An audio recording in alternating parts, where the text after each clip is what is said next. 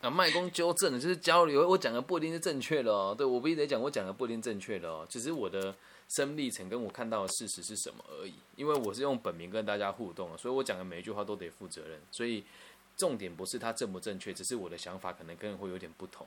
对，好，你说，你说。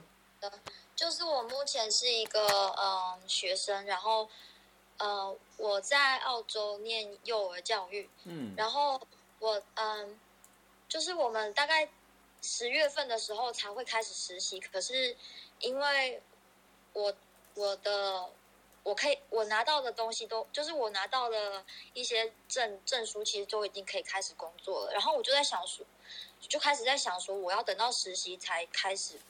进到业界吗？还是我可以就是开始去投履历了，嗯，然后开始去做了，这样。对，然后我刚刚刚听完的理解就是，我可以，就是我我如果愿我如果想要，然后我愿意去尝试的话，我就我就去做。然后那个就是他可能会做不好，可是是啊，关系说的很对，我不知道，嗯。这其实一个很笼统的做法了，懂吗？所以就像我我跟你分享，就是我现在在大陆准备开展我的平台嘛，就我这个网易云有签约嘛，但是呢，大陆认识我的人其实不多啊。然后我我觉得现在就无所不用其极，想让大陆的朋友认识我嘛，就是在 Clubhouse 上面有很多那个我们讲的小粉红啦，就是大家觉得他们很轻松的一群朋友，但我就会在上面跟他们聊天。然后他们就会去订阅我的频道。那这里面也有人批评我说：“哎，你这个狗屁倒灶啊！咱们这就唯心主义啊，这个会整阻碍这个整体社会发展。”但我我得尝试啊，我怎么知道别人的立场是什么？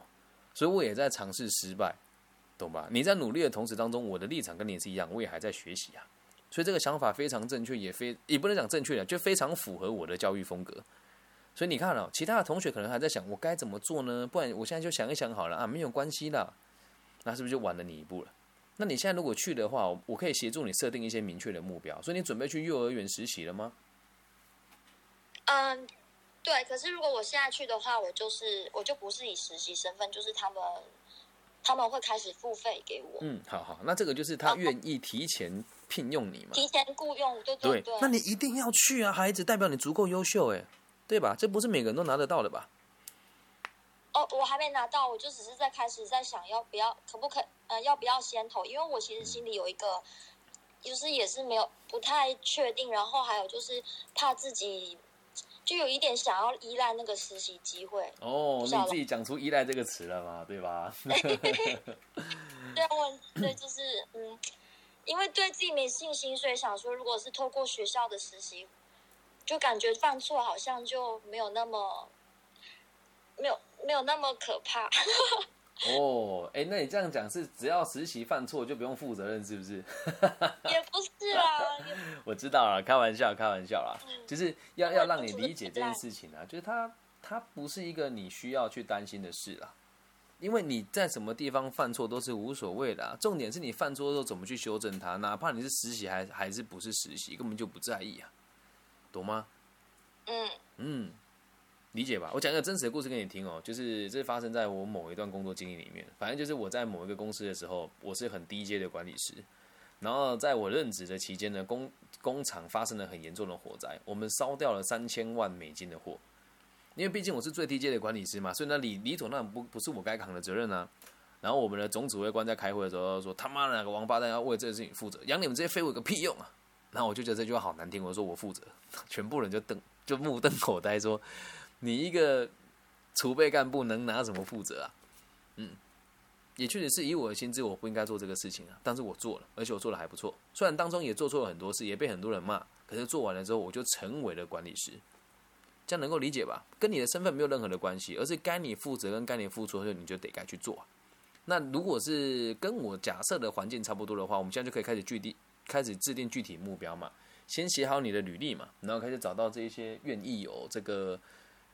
毕业之前实习机会的幼儿机构就开始去投递了嘛，这是第一步嘛，对吧？对对。好，那在第二步，你一定要做出一些和别人不一样的事情。那这也不是帮阿德勒广打广告了哦，就是我自己本身就是贯彻阿德勒这个个体心理学。你可以去看阿德勒的那个幼教笔记，我觉得那一本书很棒。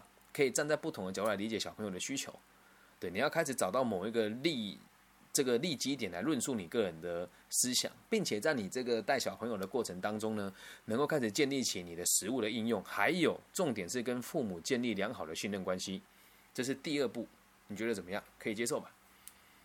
嗯，好，那也是分享一下，就是我即将跟一个四川的一个培训机构做这件事情，我们会做线上的亲子的讲座教育。那这个有机会我再把链接给你。这件事情我也还在学习跟尝试，所以你也可以这么做，可以尝试着把你读完这个书的心得呢发在你个人的这个网络的平台上面，会让更多人理解你在做什么事情。在第三件事情哦，就是要积极的争取毕业之后能够留在这个单位的机会，又或者是积极的去体验这一个机构值不值得你长久的待下来，这是第三步，对吧？好的。对，然后接下来就是第四步了。我们讲目标要设的困难跟高远嘛。你是哪里人啊？我是台中人。好好好，那你有想要留在澳洲，还是有想要回来台中？目前会先留在澳洲。好好，那我们就定个目标，我要成为澳洲年纪最小，可是却有能力去开这个儿童教育相关的这个。私有的讲座的人，然后我要试着贯彻某一个学说，在这个地方用最快的速度来理解不同的这个学派。如果是我会推荐阿德勒个体心理学啊，然后从你的实务过程当中教育出良好的个案，然后并且跟这个幼儿园好好的合作，成为这个幼儿园招生的关键点，再来考虑要不要升迁或者是。制作各种不同的教案来教育你的同行老师，不要被你的年纪限制住了。这样了解吗？哇，嗯，如果你能够做到这一点，会有很多家长愿意付你钱让你做他们的教育咨询哦。对，那这个事情就就像我们讲，它能够帮助别人，又能够有效的让你名利双收。可是还是那一件事，还是那一句话。如果你有从头听到尾，就会知道你会变得很孤单，因为你一般的朋友绝对没有这个格局。所以当你在努力的时候，他们会继续看一些狗屁倒灶烂东西。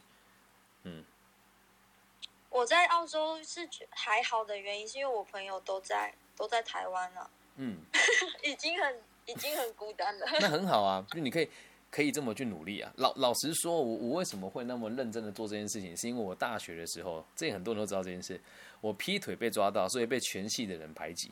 然后我才有多余的时间来做学问、跟观察世界、跟理解世界。所以一个人没有不好，我到现在还是很享受一个人的生活啊。了解吗？嗯嗯，了解。因为我我刚刚原本会，我刚刚原本会有那个疑虑，是因为我很害怕，呃，就是让让愿愿意收我的人失望。哎，你想太多，他都愿意收你，就代表他也把你的这个成本包含在这里面了。好哦，懂吗？好的，嗯，理解吧。就像我今天要投资一个朋友开这个烘焙工作坊也一样。如果每个人都说我好怕让你失望哦，那我问你，你准备好都几年了，对吧？嗯。哎呀，这段要剪掉了，可糟糕。因为我讲到这两个字是不能播的。哎呀，等下要剪接的，讨厌。对，嗯，这样了解吧。了解，谢谢。不会，希望对你有帮助。